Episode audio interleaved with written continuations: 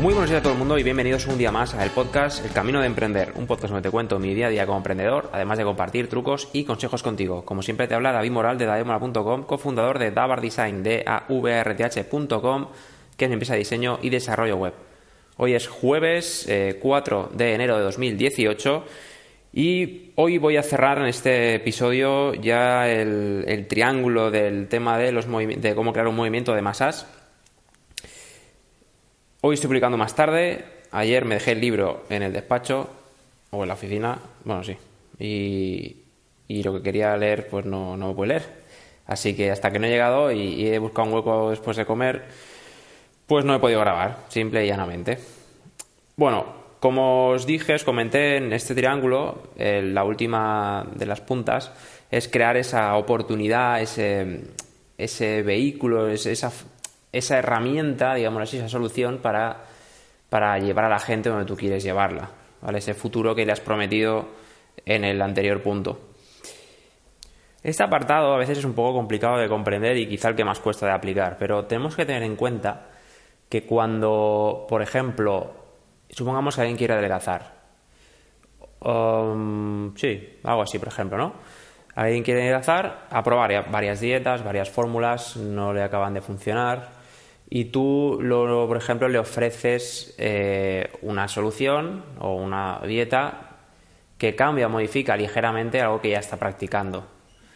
¿Vale? Y claro, ¿qué pasa? Esa persona tiene, digamos, el recuerdo de haber aplicado esa, esa dieta y la tuya, aunque cambie un poco, será parecida. Aunque tú digas que tu dieta es mejor que la anterior que ha probado, esa persona va a tener siempre sensación de que, bueno, pues de, culpabilidad, de que ya ha pasado por eso y no le acaba de funcionar. Mm, y que además eh, mejorar cuesta. Todos lo sabemos, eh, cuesta mucho. Sin embargo, si tú el enfoque que le das, eh, el planteamiento que le das es, oye, mira, esta solución es totalmente nueva. No tiene nada que ver con lo que has hecho hasta ahora. Es totalmente nuevo. Y que hayas fracasado no es culpa tuya, que esto lo comenté en otro episodio, que es importante. Que hayas fracasado no es culpa tuya. No pasa nada, todos sabemos que esas dietas fallan, son difíciles de aplicar y siempre fallamos. Pero con esto que te presento, que es totalmente nuevo, que no tiene nada que ver, llegarás a tu objetivo. Y el planteamiento cambia. En el libro Russell Branson pone, pone un ejemplo, que es de Hitler otra vez, entre otros, pero bueno, por ejemplo, Hitler para convencer al pueblo alemán, no dijo, oye, eh, ahora que tenemos el país lleno de deudas, está destruido tras los efectos de la, de la Primera Guerra Mundial, eh, está el Tratado de Versalles por ahí, os voy a comentar cómo, bueno, pues cómo con lo que tenemos, pues mejorar y, pagar mejor las, de forma más rápida las deudas que tenemos como país y tal. No dijo eso. Él lo que dijo es, voy a crear una nueva Alemania.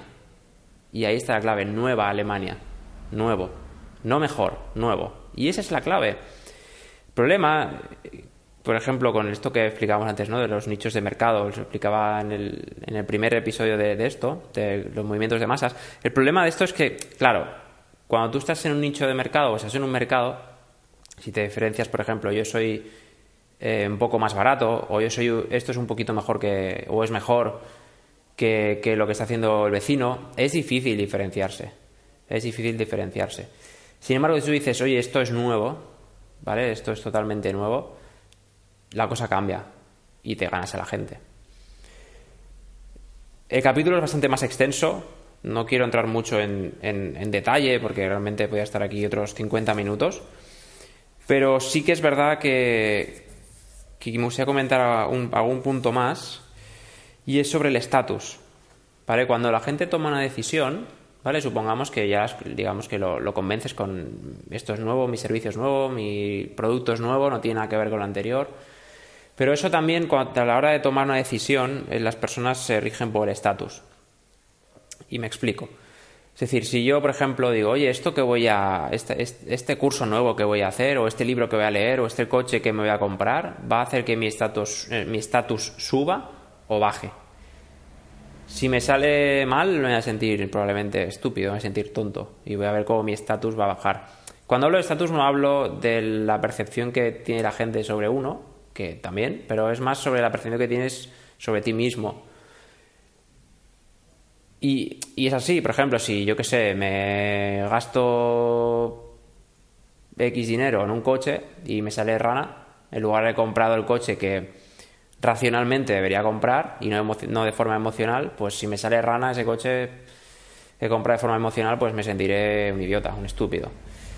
En cambio, si me sale bien, pues notaré, con, diré, wow, es que ves, realmente ha, valido la pena. Aunque luego no sea práctico, que no quepa el carrito del niño ni nada, pero es el coche que querías, si el coche que has comprado de forma emocional. Y eso también es importante. Eso también hay que tenerlo en cuenta, que la gente se mueve por, por esto, por, por el tema de... Bueno, nos movemos, yo también soy gente se mueve por el tema del estatus. Russell en el libro lo, habla o lo explica de manera más detallada y se entiende un poco mejor, pero bueno, ya digo, es que un podcast de 50 minutos creo que no lo volveré a hacer, a no ser que sea algo especial, porque, porque son largos, son largos y, bueno, eh, no he tenido mala aceptación a adjudicar por las descargas, pero sí es verdad que me consume más tiempo y ahora mismo imposible. De verdad, el libro está súper bien, trata muchos más temas. Eh, quizá me centré más en el primer punto que, los otros, pero yo creo que más o menos habéis cogido un poquito la idea.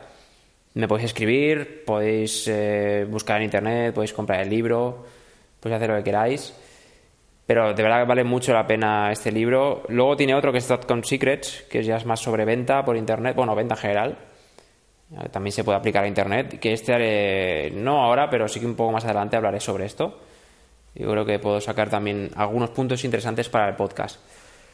Así que nada, si te ha gustado este episodio o te ha gustado cualquier otro y crees que alguien le puede ayudar, por favor compártelo, me ayudarás un montón.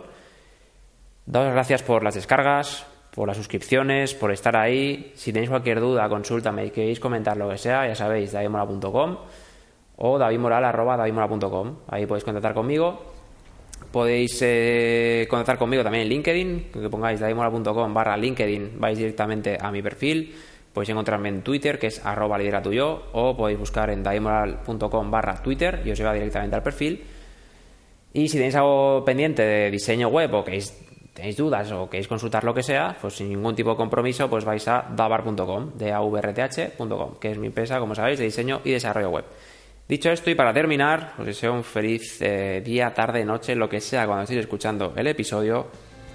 Y por último, solo me queda decir, hasta luego.